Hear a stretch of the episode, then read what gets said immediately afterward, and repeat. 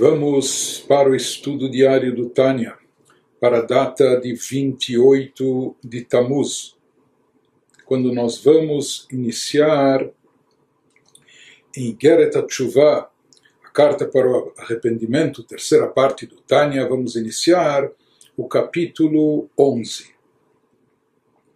Lembrando que no capítulo anterior nos foi explicado como a tefilá, reza, a oração, desempenha um papel fundamental, é um elemento essencial no processo de tshuva ilá, de tshuva superior. Nós vimos também, uma vez que a tshuva a nível superior, ela precisa estar apoiada e fundamentada primeiro na tshuva em nível inferior, não há como queimar etapas, é necessário que essa tshuva ilá seja precedida, a chuva superior seja, seja precedida pela chuva em nível inferior. Nós vimos que chuva em nível inferior envolve submissão, estado de espírito de arrependimento, de amargura, com o coração aquebrantado, etc. Por isso, de fato, afirmaram os nossos sábios na Mishnah, que uma pessoa só deve se pôr a rezar no estado de seriedade, quando ele está no estado de seriedade e compenetrado ou até com amargura, etc. Que isso indica o conceito de submissão que está associado à chuva inferior, que deve preceder. Ela é uma uma condição prévia para que possa então haver em seguida a chuva a nível superior, que se expressa através da reza e da devoção durante a reza. Porém, nós vimos também que numa outra passagem talmúdica, numa braita, consta aparentemente o inverso, que uma pessoa só deve se pôr a rezar com estado de espírito de alegria, de júbilo, de felicidade. Por quê? Porque, como dissemos, uma vez que a chuva ilá está associada com a reza, e é sabido que chuva ilá, chuva a nível, a nível superior, é uma chuva com extrema alegria, com muita alegria. Por isso também a reza deve ser feita com alegria. Por isso, nós concluímos que na realidade tem que haver as duas coisas. Eh, antes, como um preparativo prévio, anterior, antes do início da reza, a pessoa deve se pôr no estado de espírito de seriedade e um pouco até de amargura, lembrando seus pecados, etc., e suas consequências. Ele deve estar com o coração partido em seu estado de submissão. E depois ele deve acessar um estado de espírito de alegria. Imediatamente antes do início da reza, ele deve estar com alegria para rezar, imbuído dessa alegria. Assim ele deve iniciar a sua reza e assim ele deve prosseguir com ela. E nós explicamos também, nós vimos como nas gerações atuais, que nós não temos tanto autodomínio e controle sobre as nossas emoções. E é difícil fazer esse switch, fazer essa mudança radical de dois estados de espíritos tão antagônicos, fazer essa mudança de forma instantânea. Por isso, o que ele nos recomendou aqui é que o primeiro estado de espírito que envolve a seriedade, a submissão, a amargura, que está associado a, chuva a nível inferior, que isso seja feito na prece da meia-noite, naquela prece mística pela destruição do templo. E como nós dissemos, hoje em dia isso é mais substituído pela leitura do Shema antes de dormir, com todos os versículos, salmos, etc., que, que acompanham. Né? Então, nessa hora que a pessoa então esteja no estado de espírito de seriedade, etc., e submissão. E antes da reza, que a pessoa se ponha no estado de espírito de alegria, apenas então somente de alegria, porque eh, mexer com esses dois estados de espírito muito próximos, a pessoa não vai não vai conseguir, então que ele, que ele faça um intervalo de tempo, que o estado de, de submissão e de amargura, que isso ele deixe para a noite, termos práticos, na hora da leitura do Shema antes de dormir, e de manhã antes da reza que se põe no estado de espírito de alegria. Agora, no capítulo 11, o Alter Rebbe vai nos dizer que, na realidade, existe aqui uma fórmula, existe um conselho, uma ideia de como conciliar esses dois estados de espírito até antagônicos, e essa ideia está baseada em algo que já nos foi sugerido na primeira parte do Tânia. As palavras do Alter Rebbe, então, ואומנם להיות בליבו, אך נאי בחינת תשובת התא כנ"ל. וגם השמחה בהשם, שתיהן ביחד.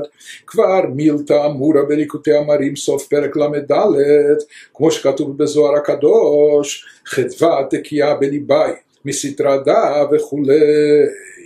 Porém, diz o Alter que é possível, mesmo na nossa geração mais frágil em termos espirituais e de autodomínio das próprias emoções, etc., ele nos fala que é possível ficar no estado de submissão emocional e melancolia, que isso é chuva inferior, é o que está associado a chuva nível inferior, mencionado acima, e também, simultaneamente, é possível estar em estado de alegria com Deus, é possível conciliar ambos estados de espírito, os dois juntos. Ele nos diz que isso é baseado naquilo que já foi explicado no Tânia Likutei Amarim, parte 1, no final do capítulo 34 onde lá ele baseia o Alter Ebe a sua explicação naquilo como consta no, no Sagrado Zohar, naquilo que consta no Zohar na Kabbalah, que existe essa possibilidade baseado numa passagem lá do Zohar, que ele fala que existe essa possibilidade de haver alegria alojada em meu coração do outro lado. Né? Então lá no Zohar ele nos traz que o filho de Rabbi Shimon Bar Yochai Rabelazar afirmou num momento dramático, onde por um lado era um momento onde, um momento onde o seu pai explicou, deu explicações místicas muito profundas sobre a destruição do Beit HaMikdash. Então, naquela hora, Rabelazar, filho do Rabbi Shimon Bar Yochai, autor do Zohar, ele disse que sentia o choro alojado em meu coração de um lado. Esse choro era um resultado da consciência intensificada da destruição do templo, quando ele, ele já sabia da destruição do templo. Shimon Bar Yochai foi contemporâneo, contemporâneo à destruição do templo, ele já sabia da destruição, porém, quando ele entendeu todos os significados místicos e esotéricos que estão associados a essa destruição, todo o significado profundo desencadeado pela destruição. Então ele disse que naquela hora ele sentiu de forma mais intensa o choro alojado em meu coração de um lado. Por outro lado, ao escutar todas essas revelações místicas e profundas, cabalísticas dadas pelo seu pai e mestre, ele diz que sentiu a alegria alojada em meu coração do outro lado por eh, poder ter acesso a segredos e mistérios tão profundos da Kabbalah, em consequência da revelação de um novo entendimento magnífico da Torá. Então, isso que nos explica o Tânia na primeira parte, que uma vez que o choro, o pranto e a alegria e satisfação são derivadas de duas, de duas coisas diferentes, de dois fatores distintos, diz, lá no Tânia ele explica quando a alegria é derivada da sua ligação com Deus e a melancolia, a seriedade no seu coração, o coração partido, é consequência das falhas e dos pecados. Então, como cada sentimento é derivado de um outro fator, de um outro elemento, de uma outra coisa. Então ele diz que é possível conciliá-los juntos. A pessoa pode estar ao mesmo tempo triste pelos pecados, etc., e ao mesmo tempo estar alegre e satisfeita pela sua ligação com Deus. Isso no processo de chuva nós podemos entender, como é trazido nos livros, os mestres racídicos explicam que na chuva existe, existe em um só movimento dois aspectos. Vamos dizer, uma pessoa que Deus nos livre estava sob ameaça de morte, estava numa situação de extremo eh, risco de vida, de extremo perigo. Né? Então, eh, a pessoa naquele momento está desesperadamente empenhada em salvar sua vida, simplesmente sobreviver, salvar a sua vida. Então, naquele momento, a pessoa está angustiada e etc. Não é? Ela está apavorada com, com o risco de perder a vida, etc. Mas no exato momento que ela consegue sair daquela situação de perigo, por mais assustada que ela esteja, ou por mais. Eh, mas naquele instante, o que ela sente? O que ela deve sentir? Um alívio e uma satisfação e uma grande alegria. naquele momento anterior ela estava preocupada, angustiada, estava sofrendo né, sob a ameaça de perder a própria vida, o risco de, de, de chegar à morte. Mas no exato momento que a pessoa escapou dessa situação, então, até a prova de que a pessoa está consciente do que ela ganhou, ela, ela ganhou a sua vida novamente. Então, isso deve lhe encher de alegria. E esse, na verdade, são os dois aspectos da chuva, chuva inferior e chuva superior. Chuva inferior, nós falamos que é a chuva sobre o pecado, é a pessoa se lembrar do pecado quando a pessoa sabe e tem consciência de que o pecado tem, tem eh, resultados eh, nocivos e graves em termos espirituais, que prejudicam a sua alma, a sua espiritualidade, também tem um efeito cósmico que prejudica toda a espiritualidade do mundo, etc. Então, isso deve deixar a pessoa com o coração aquebrantado, fazer a pessoa evocar misericórdia extrema de Deus, etc., conforme explicado em relação à chuva inferior. Isso, de fato, evoca na pessoa um estado de espírito de, de, de seriedade, até um pouco de angústia, de, com o coração aquebrantado, etc. Por outro lado, tshuva ilá significa a pessoa assumir a consciência, onde não só quando a pessoa já escapou do pecado, mas agora ela quer se reunificar com Deus de forma completa e integral, reunificar sua alma com a essência divina, colocando sua alma no, no, no patamar original que ela se encontra até antes de, de vir a esse mundo terrestre, antes de se encarnar no corpo físico. Né? Nesse momento, a pessoa deve sentir extrema alegria, porque ela está se unificando com Deus. Isso é a chuva ilá, a chuva a nível superior. Então, como a causa e razão de cada sentimento são distintas, no caso da chuva tatá, o que leva a pessoa a essa seriedade, essa submissão ao coração quebrantado, é a consciência dos pecados, efeito, resultado, causado, etc. Por isso é justificada aqui a seriedade e a melancolia.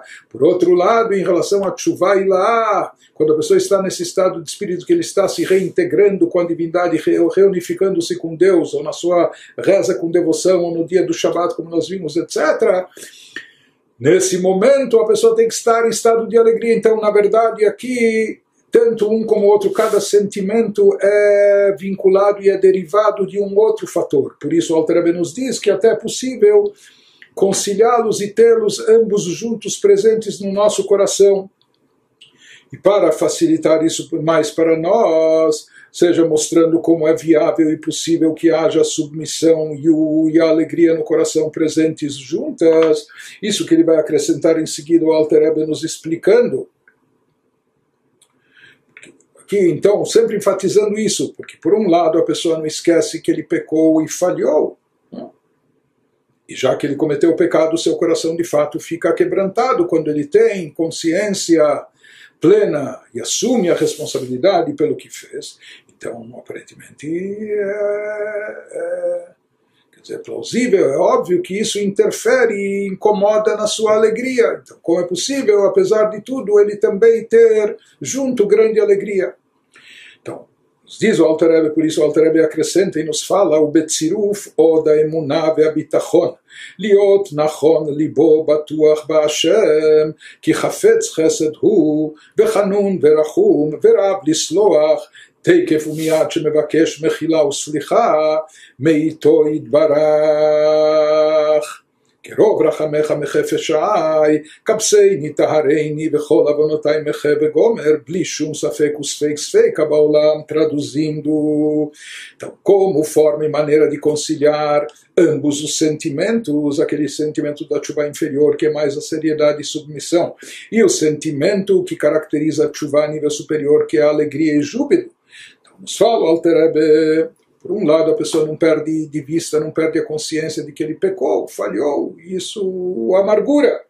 Mas ele nos fala, junto com isso, e a isso é preciso acrescentar, não só essa ideia de que os dois sentimentos são derivados de dois fatores distintos, mas além disso, diz o Alter Rebbe, é preciso acrescentar aqui fé e confiança em Deus. E na linguagem de Salmo 112, 7, seu coração mantém-se firme, ele confia em Deus, a pessoa fica firmemente convicta cheia de confiança em Deus, ele está seguro de que seus pecados foram completamente perdoados, ou seja, ou seja, ele não ignora, não perde de vista o fato de ter pecado, mas uma vez que ele se arrependeu de forma genuína, ele está seguro e convicto e pode estar, como ele vai demonstrar em seguida, de que seus pecados foram completamente perdoados.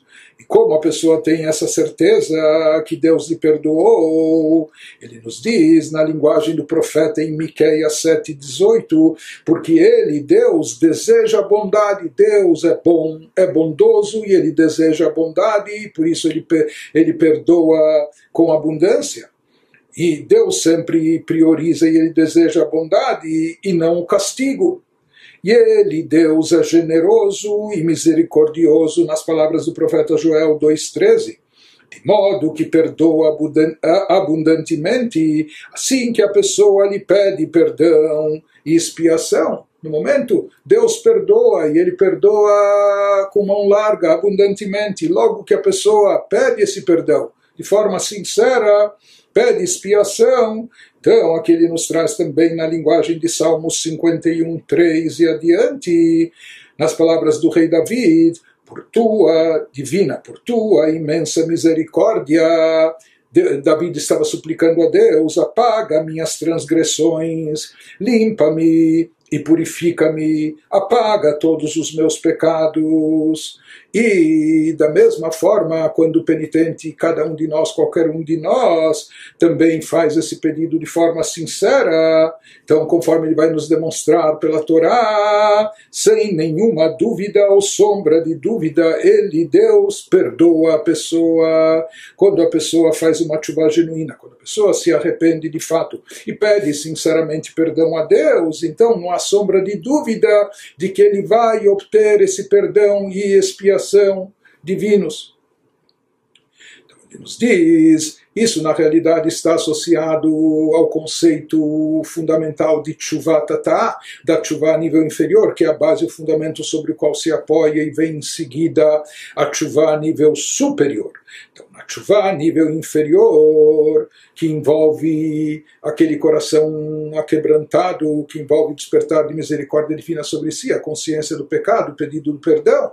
Então, na chuva inferior se inclui também o pedido de perdão divino, conforme esses versículos que ele nos traz, que esses versículos constam tanto no Tikkun Hatzot, naquela reza mística meia-noite, como também na leitura do Shema que fazemos antes de dormir, quando nós pedimos perdão a Deus ele nos diz que é algo óbvio, é algo certo e seguro, que quando uma pessoa com sinceridade demonstra o seu arrependimento e pede a Deus que a perdoe, então seguramente Deus lhe perdoará. Ele nos diz que através dessa meditação vai ser mais fácil a pessoa conciliar ambos os sentimentos, até antagônicos dentro de si, simultaneamente. Ou seja, por um lado, ele não perde consciência do, pe do pecado que cometeu, isso lhe amargura, isso lhe causa dor e angústia, etc. Mas ao mesmo tempo, pelo fato dele saber que se arrependeu, e ter pedido, e ele pediu perdão a Deus, e tendo a certeza de que Deus lhe perdoou, pelo fato de ter essa convicção que ele obteve a anistia divina, o perdão divino, junto com essa amargura pelo pecado, etc. Junto com isso, ele deve também, também ter extrema alegria por ter sido perdoado por Deus, por Deus ter aceito o seu arrependimento e sua chuva e ter espiado o seu pecado de onde nós sabemos com tanta certeza e convicção que Deus irá perdoá-lo, Deus já lhe perdoou. Então prossegue o Alter Rebbe e nos diz, וכמו שאנו מברכים בכל תפילת שמונה עשרה, תקף שמבקשים סלח לנו כולי, ברוך אתה השם חנון המרבה לסלוח, והרי ספק ברכות להקל, משום חשש ברכה לבטלה. אלא אין כאן שום ספק כלל, מאחר שביקשנו סלח לנו, מחל לנו. Traduzindo, de onde temos essa certeza do perdão divino, como dizemos, diz o Alter toda vez que recitamos as 18 bênçãos da oração Amidá, que é a parte, a parte principal da nossa reza. Então, nessas rezas e nessas bênçãos intermediárias, imediatamente depois de pedir numa das bênçãos, nós evocamos o perdão divino, imediatamente depois de pedir a Deus, perdoa-nos, nós concluímos recitando uma brachá, nós proferimos uma benção, e é sabido que não se evoca o nome de Deus em vão, e proferir uma benção em vão, ou uma benção que não se aplica, isso é algo muito grave. Mas aqui na Amidah, todas as vezes que nós rezamos, nós proferimos uma bênção que diz: Bendito sejas tu, Deus, o generoso que perdoa abundantemente. Nós pronunciamos uma brachá de forma afirmativa, inequívoca, dizendo Baruch atah Hashem, bendito sejas tu Deus, Hanun amarbel isloach, o generoso, Deus que é generosa, que perdoa abundantemente. Nós afirmamos categoricamente que Ele perdoa e perdoa abundantemente. Então, isso que se fala, que daqui, como nós sabemos, que se, se toma extremo cuidado em não pronunciar uma benção em vão, ele nos diz que a lei determina que, havendo dúvida, por isso, em casos duvidosos, se aplica-se uma benção ou há necessidade de dizê-la ou não, a gente acaba se abstendo para não incorrer no risco de pronunciar uma benção em vão. A lei determina que, havendo dúvida se se deve ou não dizer uma benção, decidimos de forma leniente e não a dizemos, assim estabelece a a lei judaica. E a gente se abstém por temor de recitar uma benção em vão, como dissemos que isso é uma coisa grave. Porém, ele nos fala aqui nesse caso na Amidá, na reza que recitamos diariamente. Nesse caso, porém, quando dizemos, bendito sejas tu, Deus, o generoso que perdoa abundantemente. Como a gente se atreve a dizer essa bênção? Como a gente pode fazer essa afirmação? Como a gente pode até incorrer no risco de estar dizendo uma bênção em vão se há dúvida sobre o perdão? Então ele nos diz: sabe por que nós falamos essa bênção? Porque não há nenhuma dúvida, nem sombra de dúvida. Há aqui plena certeza, a convicção absoluta que existe o perdão divino e esse perdão divino é concedido. Então, isso que ele nos diz, nesse caso, porém, não há absolutamente nenhuma dúvida. Porque antes, isso porque a bênção que precede essa que evoca o perdão divino, se fala no texto da bênção, porque antes nós pedimos a Deus, perdoa-nos, slach lanu, mechalanu, perdoa-nos, desculpa-nos. Seja, aqui quando nós afirmamos, eh, quando nós proferimos essa bênção em tom categórico afirmativo que Deus perdoa, é depois que nós pedimos perdão a Deus, depois que nós pedimos desculpas a Ele e com certeza obtivemos o perdão de Deus nesse momento precedente. Por isso, no final da bênção, nós podemos proferi-la e afirmar categoricamente que Ele, generoso como é, perdoa abundantemente. E aqui o Alter Rebbe, na sequência, nos traz uma coisa muito interessante, que, teoricamente, a partir dessa ideia, ou seja, que há uma certeza absoluta do perdão divino, poderia se despertar aqui um questionamento.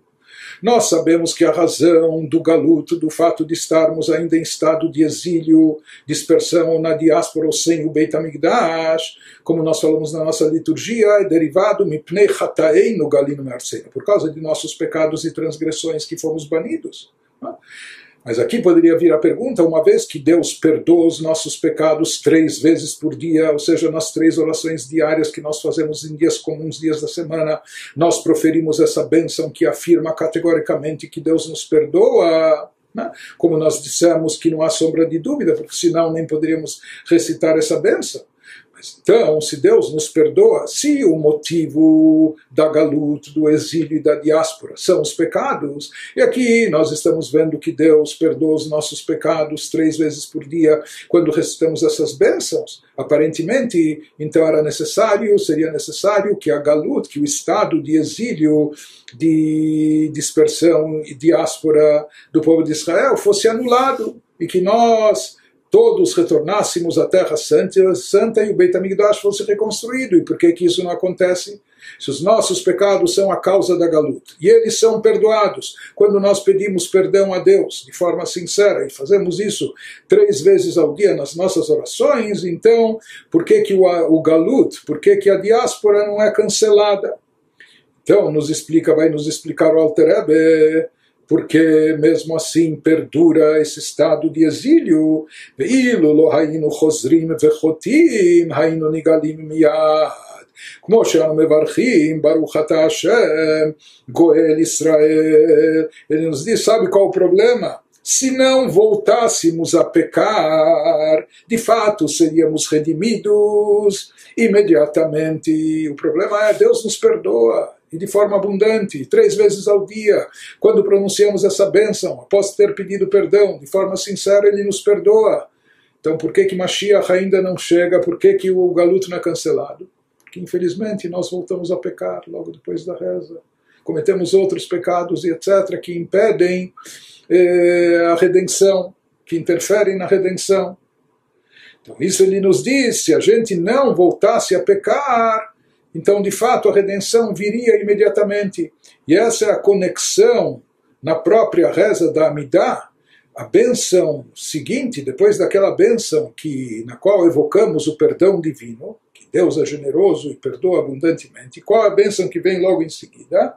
Então ele nos diz se não voltássemos a pecar, seríamos redimidos imediatamente, como dizemos na bênção seguinte: Bendito sejas tu, Deus, que redime Israel, Goel Israel. Então, de fato, depois do perdão dos pecados, se não houvesse uma reincidência e se não voltássemos a pecar, de fato, deveria vir a redenção de Israel. Isso que nós falamos na bênção imediatamente seguinte, que evocamos essa redenção. Bendito Deus que redime Israel.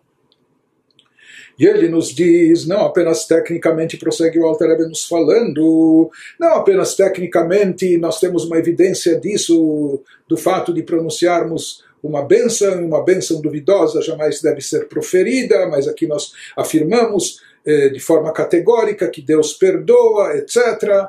Mas ele vai nos dizer aqui, não só aprendemos, derivamos essa ideia da certeza do perdão divino, da brachá que proferimos, mas mais do que isso. Ele continua nos provando e evidenciando que existe esse perdão.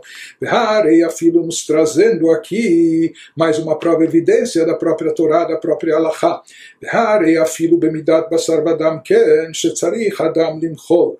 Tekev umiat shemevakshim imenu mechila ele nos diz que, de fato, até os seres humanos, até criaturas humanas devem agir dessa maneira, ou seja, saber perdoar, perdoando completamente um ao outro. Pois é preciso perdoar assim que alguém lhe pede perdão. De acordo com a Allah estabelece, de acordo com o judaísmo, assim que uma pessoa que ofendeu, que feriu, fez pior do que isso, prejudicou, lesou, mas quando ele se arrepende e pede de forma sincera perdão, então Allah diz que mesmo aquele que foi vítima do outro, ele tem que perdoar. É preciso perdoar assim que alguém lhe pede perdão, e não ser cruel e inclemente, é? privando o outro desse, desse, desse perdão. Ele diz que a pessoa, até uma criatura humana, que tem paciência limitada, que tem. Sei, lá, mesmo assim, que tem uma tolerância limitada, mesmo assim, logo que lhe é solicitado perdão, ele deve imediatamente conceder esse perdão. Velo yachzari. Vafilo bekotea yad haverok, kidita bagmará besof perek de babakama. A tal ponto isso chega, ele nos diz, deve se perdoar, mesmo que a pessoa, o outro, tenha causado um dano irreversível como lhe decepar a mão.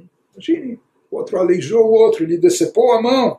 Mas conforme consta no Talmud, no Tratado Babakama, no final do capítulo 8, até mesmo num caso desses, se aquele que causou esse dano irreversível, se ele demonstra arrependimento e vem e pede perdão, então ele tem que ser perdoado, tem que se conceder a ele o perdão. Assim estipula Allah, assim determina o judaísmo. Diz o Alter Rebbe, mais do que isso, ele prossegue com a lei que nos fala: Vim bikesh mimenu gimel pamim velo machal lo, shuv veino tzarich levakesh mimenu.